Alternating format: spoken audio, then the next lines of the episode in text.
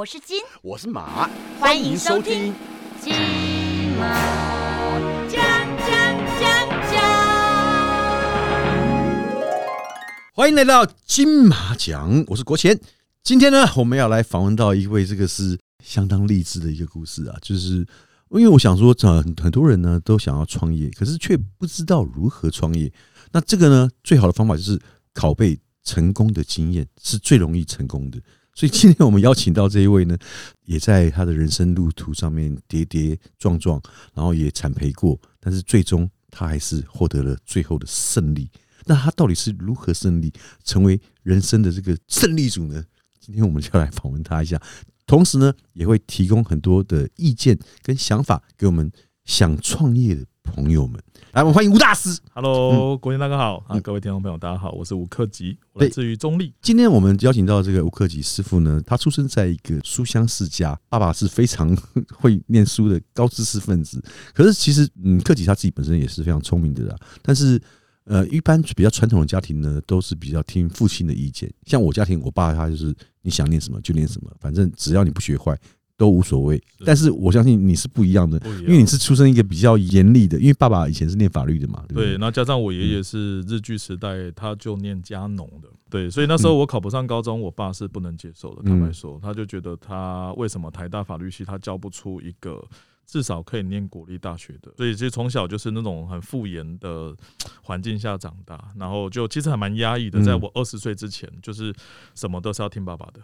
那可是后来你高中没考上之后，那你爸气到爆，那你怎么？呃，我去念五专嘛，那其实重考了一次，还是考上同一个五专。那我爸就觉得那就去念电机科，就是那个时候放飞自我了，就是老爸也不管你了，我爸已经不跟我讲话了，嗯餐桌上他都不跟我讲话。嗯那就希望说什么事情都透过我妈妈来跟我传话这样子，所以那时候家庭关系很不好。可是你很妙的是，你以前在专科的时候是念的是电机科，对。可是怎么会接触到跟面包有关系，甚至于到后来开了面包店？其实很多人都跟我说，你要找到自己的兴趣，要做一份你有兴趣的工作。但是其实不晓得什么是兴趣，所以那个时候我看了一部日剧，在两千年的时候，嗯，有一部《西洋古董洋果子店》。我每次看完那个日剧，在唱片尾曲的时候，我一定要冲到我们家附近的甜点店，然后买一块甜点，就觉得说 哇，对，这个就是他刚做的那个，好爽哦、嗯。就是要赶快趁那个五分钟在唱歌的时候，因为嗯人家九点打烊嘛，嗯。人家八点五十五分就唱歌了。嗯。那我就赶快冲去，然后就买一块欧贝拉巧克力啦，嗯。我买一块什么东西，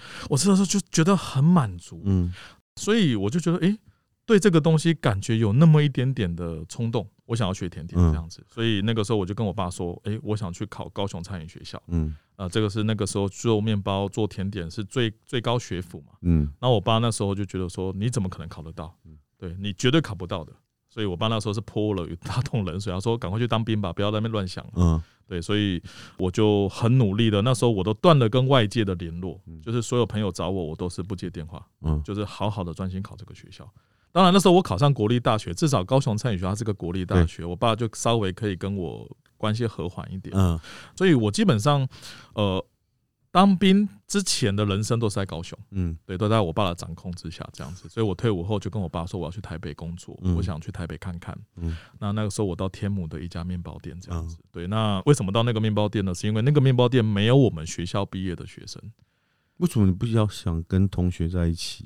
因为很多业界师傅都会欺负高雄餐饮学校毕业的学生。第一个，我们是大学生的身份；嗯那第二个，很多师傅都不是大学的，他可能是国中就毕业的。哎，很多国国小对他心里面会觉得说，啊，你这大学生嗯，某种程度上他会觉得，应该超回一下，应该对超回。对，所以我到日商工作，我到了这是日商嘛，然后再来就是说没有高雄餐饮学校，我觉得就是大家不会因为我是这个学校出来的嗯。而对我有一点偏见。看待，对，对，所以我就到了这个公司上班这样子，然后一待就待了六年七年这样子，然后我觉得在日本人身上也学到了，就是跟我过往接触的不一样。嗯，对，所以你等于是做面包的启蒙，算是在这个日商公司，对不对？是是是是，嗯。所以日本人做事情的态度啊、心态是完全完整的影响到我现在、哦。嗯。就是其实现在还是深深被这个日本的系统给呃感受住这样。嗯，你是在那边待了六年之后就开始自行创业了对？，待了六年，那个时候我二十八岁，二十九岁了，所以我所以你进去的时候才二二三二四你退伍之后马上就进对，上了台北对上台北，然后那时候我爸爸身体不好，我想说我就回高雄开店。呃，我觉得我的技术管理应该都不错了，嗯所以我们就几个朋友一起开店这样子。所以我们那时候刚开的时候，呃，宝春师傅也给我们剪彩啊，嗯其实也帮帮我们很多这样子。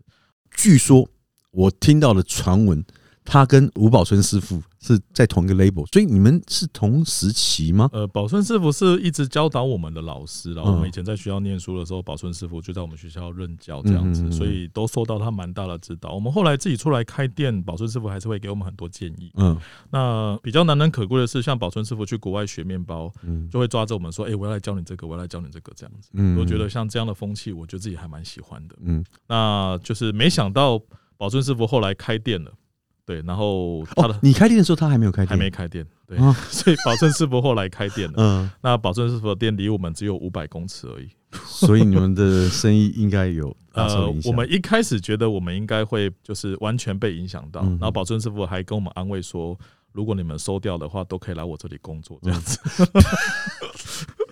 对对对，所以那个时候我很紧张啊，我很紧张。那时候开一家店五六百万跑不掉嘛，就含呃所有的设备装潢啦，还有嗯电力啊，嗯。然后我记得我们花了五百五十万嗯。那家店，没有错。所以我们开幕后三个月，宝春师傅就开店了，才三个月。你。们的本都还没有赚回来十分之一吧？我？我我们的蜜月期都还没过，对啊，宝尊师傅就要开店了，嗯。所以我印象很深刻，我印象超深刻，嗯。就是呃，宝尊师傅有跟我们讲这件事情，嗯。就是说，哎，阿丽娜这北瑞来万家者啊，嗯。对，当然就是 这很 对，但是其实那个时候我我不是觉得讽刺，我只嗯。是觉得说商业嘛，大家还是要把自己的，因为宝春师傅那时候条件太好了，在嗯市政府正对面，嗯，那场地又是市政府提供的，对，那个啊那那间店我去过，我知道，所以所以你说开得近也，他也不是故意的，嗯对那，location 非常好，对对，所以我就觉得说，呃，还是努力做吧。嗯结果没想到宝春师傅的店一开，我们的生意反而成长了五百 percent。五百 percent，对对对，所以他的店开有带动你们的店的消对，费你，知道为什么吗？不知道，因为他的店永远买不到面包。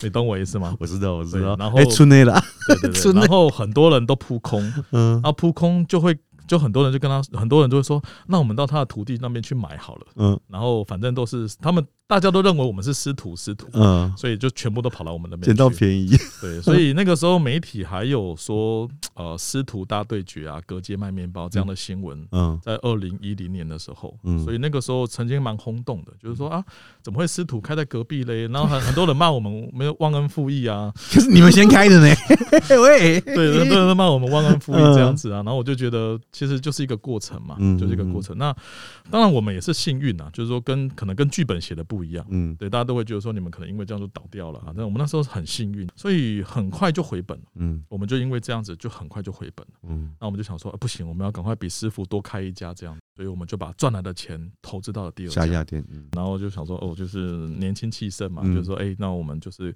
呃，开始要就是迎向美好的人生。嗯结果第二家店开下去，才知道事情跟你想的不一样。怎么了？就是第二间开下去的，因为我们那时候每天营业额大概是八万到十万，嗯其实还不错，八万到十万，就是就很平均了，就嗯八万到十万，八万到十万。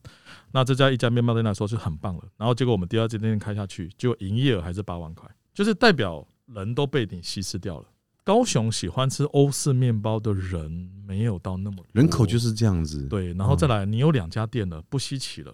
当你一家店的时候，我从哪里开车都要来。结果你现在两家店了，嗯哎、啊，就这样那边而已嘛。哦我下班去啊，今天没空我就不去了。啊，嗯啊就是这个样子。所以你会跟你想的不一样。哎，那个时候我问我那个 partner 说，哎，我们一家店的业绩如果是五百万的话嗯，那两家店的业绩是多少钱？嗯，他说你不会算吗？就一千万啊，就那么简单。嗯，我那个 partner 跟我讲的那句话超清楚。听起来很合理啊，对啊，就两家店应该是一千万啊。对啊，我那三家店就是一千五百万啊，嗯没错结果没想到两家店还是五百万，这样你们反而要付出更多的，对我们成本都，增加一倍哦，对啊。而且我们当初赚的钱全部花进去了，设备升级嗯，然后什么都用更好的。嗯。那我们那时候很着急，所以在我们两家店中间再开第三个店，很快就开第三个，因为我们产能过剩嘛。嗯。我两批人、两套设备，我应该可以卖到十呃十五万、二十万的量，但是嗯。我现在只有八万到十万，嗯。那根本不够嘛，根本太多人，嗯，所以我们赶紧再开第三家嗯，结果三家店开下去还是五百万，就是这样。你人 你的所有成本成变得多三三倍。倍，对，然后你的营业额却还是一样。一，样一样。然后最后我们要使出大绝招，嗯。就是高雄捷运局在那个汉神巨蛋站，嗯。就人口很多嗯，我们开第四家，结果第四家开下去就是一样，就是都还是一样的，就是你胆子好大哎，你其实某方面你是急了，嗯你很急，因为你每天要付出很多薪水。嗯你看你你你，我们那时候全盛时期七十个员工，所以我只要接到公司的电话，我都笑不出来。嗯包准没好事，那边漏水了、啊，那边干嘛，那边干嘛。所以那那个时候我的小孩刚出生，嗯很烦躁，嗯就很烦躁，很烦啊，很就因为公司忙得很晚这样子，所以跟一开始那家店的时候完全不同。嗯对，那我们到了第四家，然后最后我们还跑到嘉义去开了第五家店。曾经有集团要花四千五百万买下我们整个公司，但是我们没有卖的原因，其实有一个点我们跨不过去，嗯。就是当我们从一家小店开始做的时候，总有一些很支持你的客人，他是很喜欢你家的面包的。嗯。如果我们卖了变成是全台湾连锁的话，那些人会吐我们口水的。啊，对了，对，那些人说啊，那时候一家店说超好吃啊，现在全台湾连锁啊，难吃的跟什么一样。嗯。这个点我们过不去，所以我们后来没有卖，该收收一收，该砍砍一砍，然后就是好好留两家店，重新再来过。嗯那就蹲下来，好好的把这两家店顾好。那我我把这个嗯。就给我另外一个 partner，然后就跟他讲说，可能我在管理上也没有做好，嗯。那我想把公司的股份全部都卖给你这样子，嗯那我就想要到北部来发展这样子。所以我认为，就是有时候我们扩充的太快，甚至那个泡泡吹得越大的时候，我们觉得很光彩，嗯。但是其实那背后是非常的紧张的，嗯。你可能一戳破就真的没了。嗯。对，所以我也因为有那样的经历，当我自己要在中立自己开一家店的时候，我就跟我自己讲说，我绝对不要把钱花在装潢，嗯我绝对把所有的成本放在食材就好了。嗯当你没有把钱放在装潢的时候，其实你就不会那么有压力了。然后再来，客人应该是怎么来买你的面包，是因为你的面包好吃才来买你的面包的，嗯而不是看中你有水晶灯，不是看中你有很漂亮的店员，不是看中你有很时尚的环境才来买你的面包。所以我们在中立，我们是很早就是用日本面粉，我们用很好的法国奶油，我们就是蹲着，就是在这个社区好好做这么一家店。嗯我记得那时候一天营业额八千块，我的店如果要收支平衡的话，一天至少要一万五千块才会收支平衡。嗯对，那个时候我就觉得没关系，我们就是好好做，嗯好好做，不要想太多。对，然后也不要怎么找媒体，就不要，你就是一定要让你隔壁的邻居喜欢你的东西，一定要让你社区的民众喜欢你的东西，嗯然后慢慢的就有一些注重食安的客人就慢慢变多了。嗯那我们就慢慢的、慢慢的到现在，我们一天大概有十万块的营收，中间也想说卖一点不一样的东西，嗯所以我到了德国去，嗯我自己到了法国，到了意大利，那花了蛮多的呃学习的费用。那我老婆都笑我说：“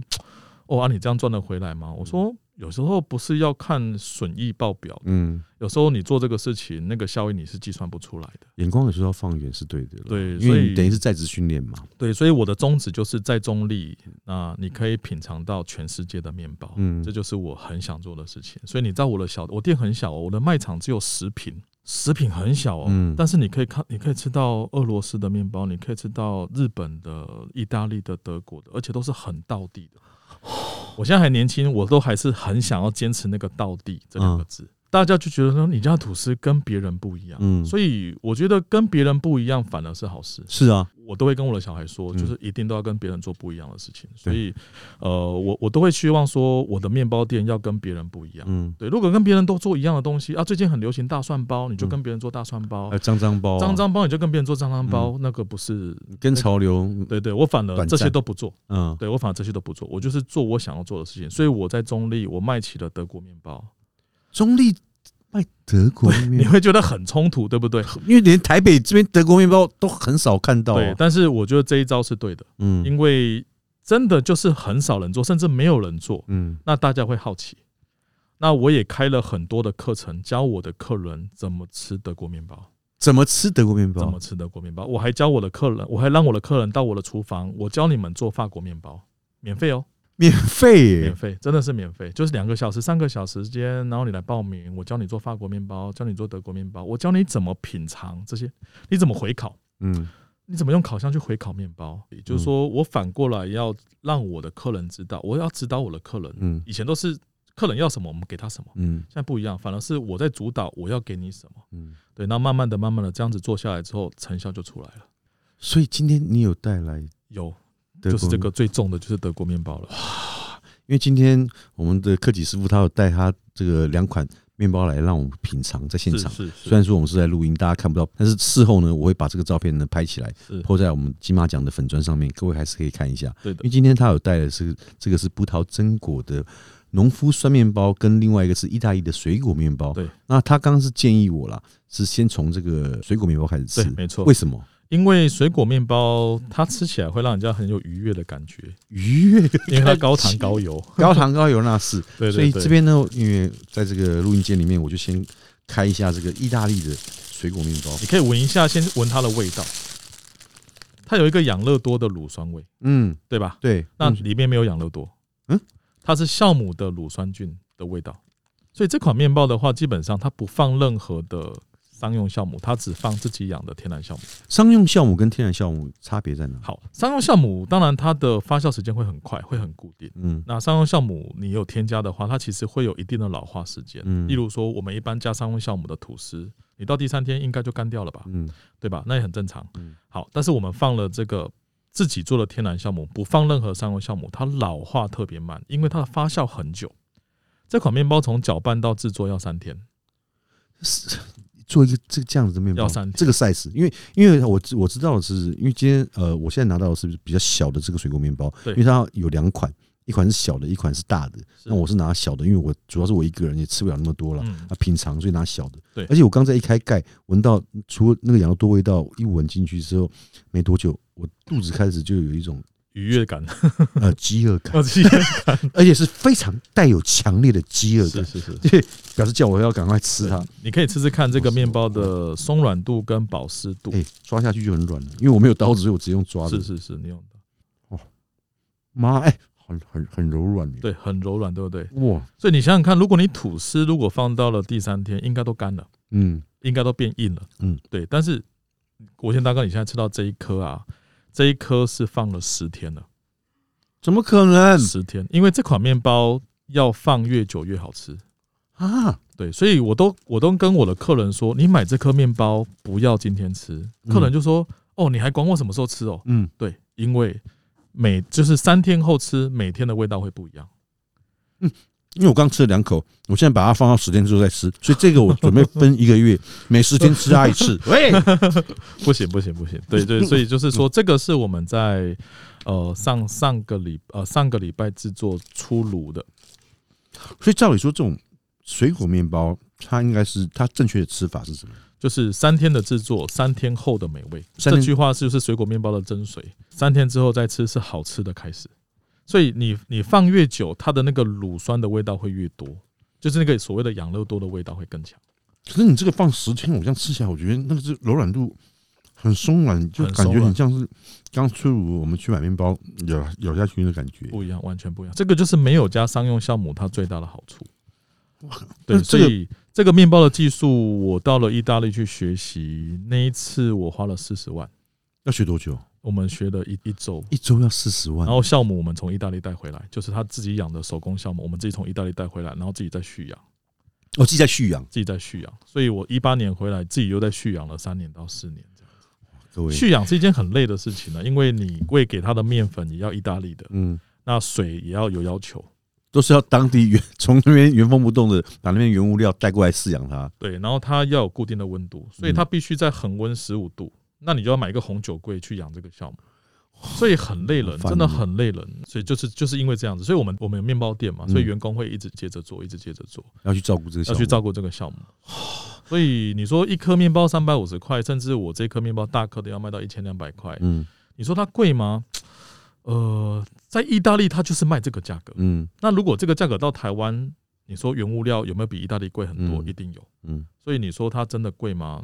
我靠这个是赚不了太多钱。单听价格三百五会觉得有点贵，是啊是啊可是听完你这样解释之后，我觉得其实嗯，差不多就是会有点物超所值，因为毕竟你的原物料都来自于意大利，而且你还花了那么多钱跟时时间去意大利学习之后，把这个技术带回来做给大家吃，那我觉得那个这个价位，那我觉得是可以接受的。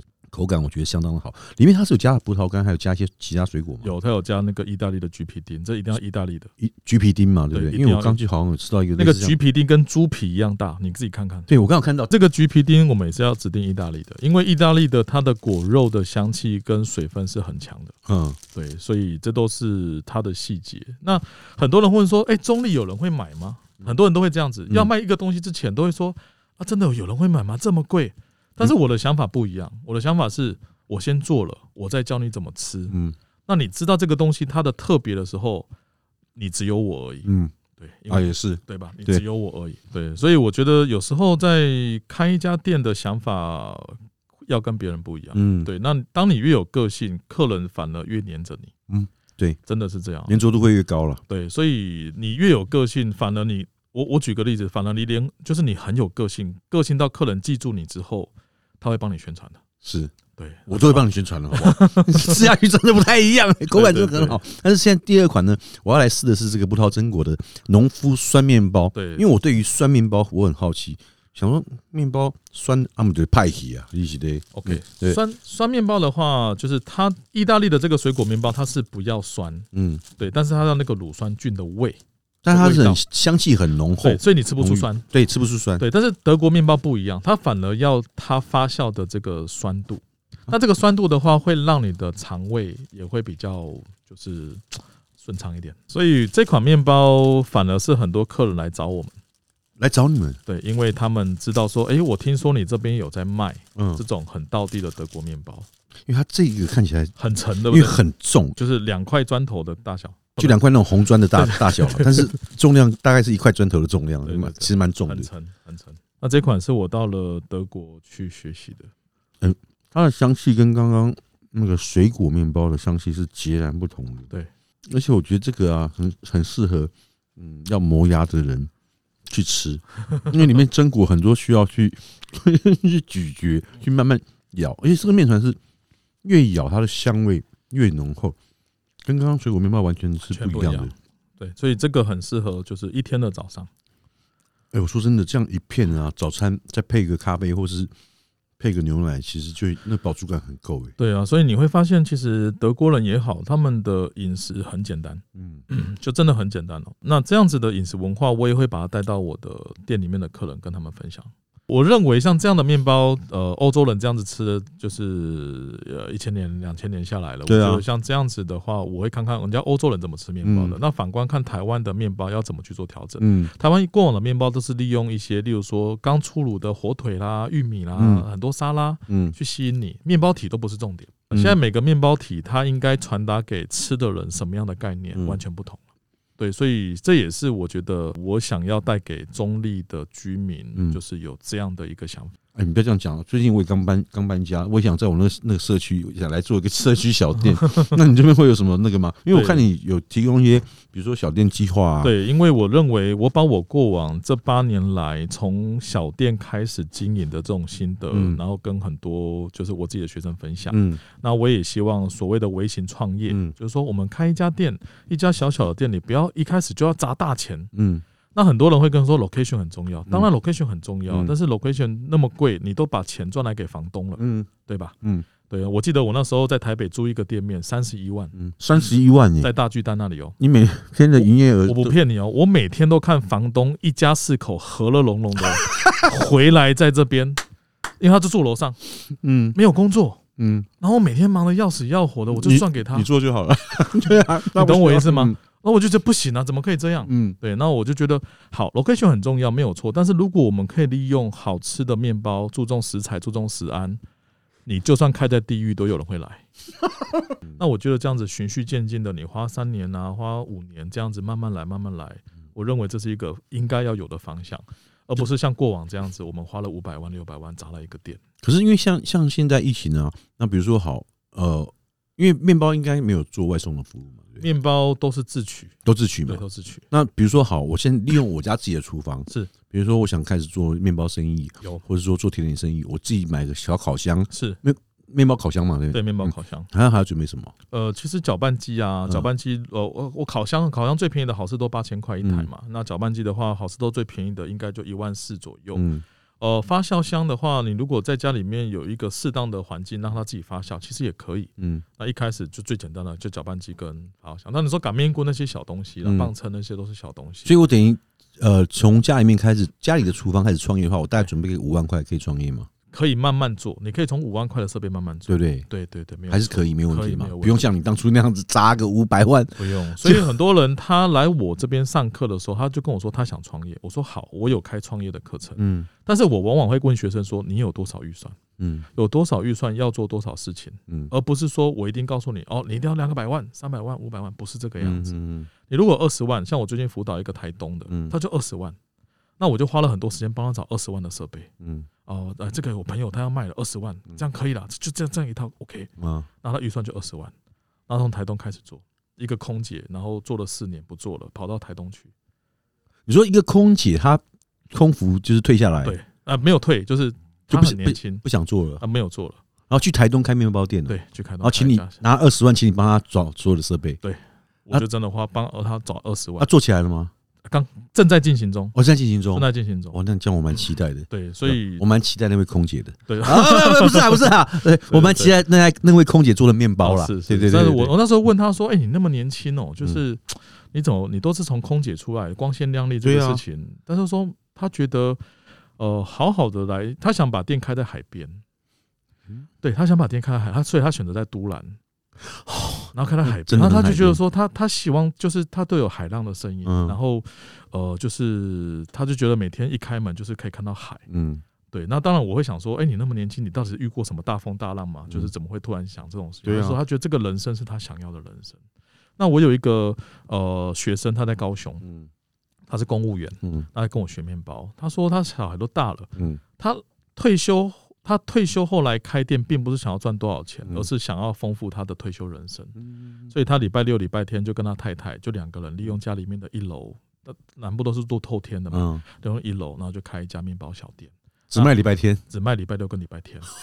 对，然后因为六日而已，所以他们早上就是做面包，中午嗯。十二点开门，然后来的都是亲朋，就是朋友嘛，哦对啊，来都是朋友，然后嗯，对来店里面聚聚啊，嗯。然后面包就是买一些买一些，嗯。他就觉得这样的生活很棒。嗯，你不要跟他讲什么 KPI 啊，什么效益没有，哦对了，都不用，他那个也不需要了。对他们就觉得说，哎、我做出这样的面包，除了我们家里面自己可以吃之外，我还有一点可以点能分享。力，我可以卖给身边需要好面包嗯。嗯嗯。所以我的学生都有一个特色，就是嗯。面包都卖的比我贵，真的，面包都卖的比我贵。嗯我也跟他们讲，你们一定要卖的比我贵，嗯，因为我至少是大量进货，哦对了，对你们就是小，你们成本哦，因为他们小额，所以它成本会高啊。对，那你啊一定要卖的比我贵，嗯而且我会让你们知道你们怎么在就是这样子怎么生存下来。嗯你不要怕你旁边有传统店，你也不要怕你旁边有什么很厉害的面包店，嗯你就是做你自己的。哇塞，对，那就是慢慢的、慢慢的从小开始做。嗯对，所以这几年我自己对于这种微型创业还蛮有想法的。嗯我也是号召了几家小店，我们嗯有志一同，我们每年都会办一些课程，是免费的。嗯嗯那我们就会把我们店里面卖的好的东西跟更多的小店分享。嗯对，所以我们有一个小店联盟，嗯那没有收费。然后就是我们就是希望说，呃，我们运用好的食材，我们不要添加太多，就不要添加什么添加剂都不要，嗯，那就是用最好的方式去做这样的面包。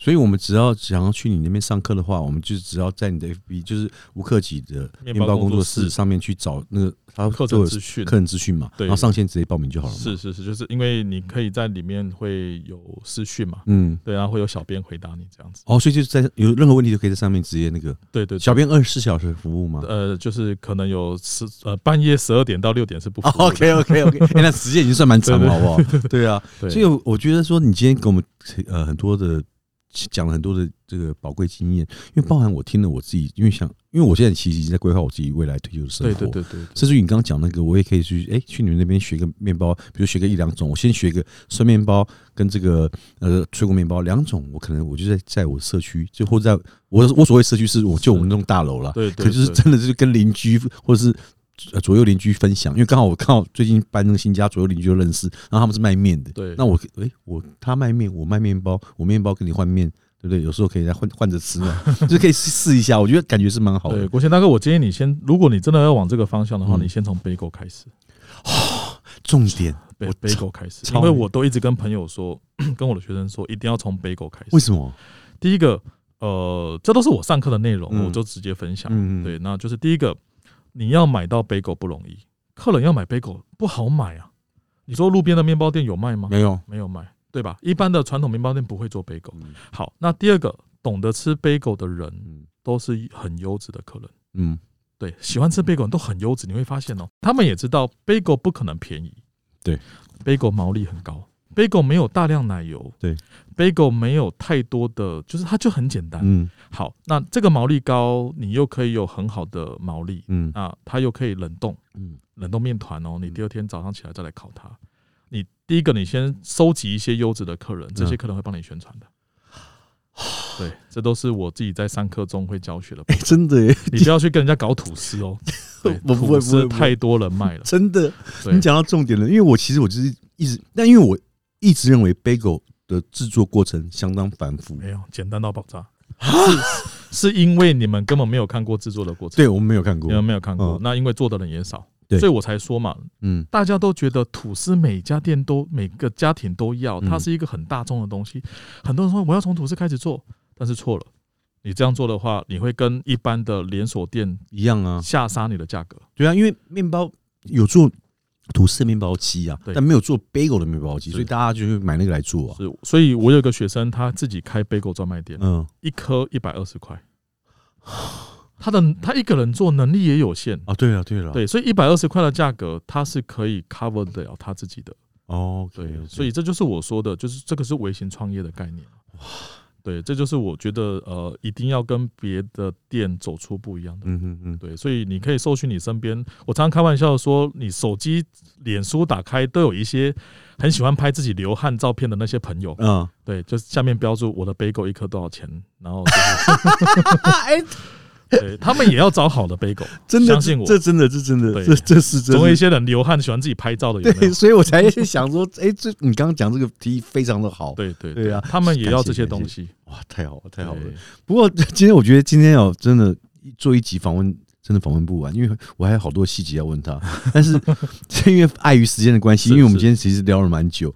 不过各位对于这个做面包，或者说你对于微型创业你会有兴趣的话，或就在烘焙这一块，其实你们都可以上这个吴克吉他的面包工作室上面去找寻相关资讯。今天非常谢谢克吉谢谢来 我们金马奖分享这么多好吃的面包跟过往的经验。但如果你觉得正能量不足的时候，我跟你讲，吃一下意大利水果面包，超正能量，心情好起来，赞呐、让你忘记烦恼。那我们金马奖下次见喽！谢谢 OK，拜拜拜拜我是金我是马。金马奖。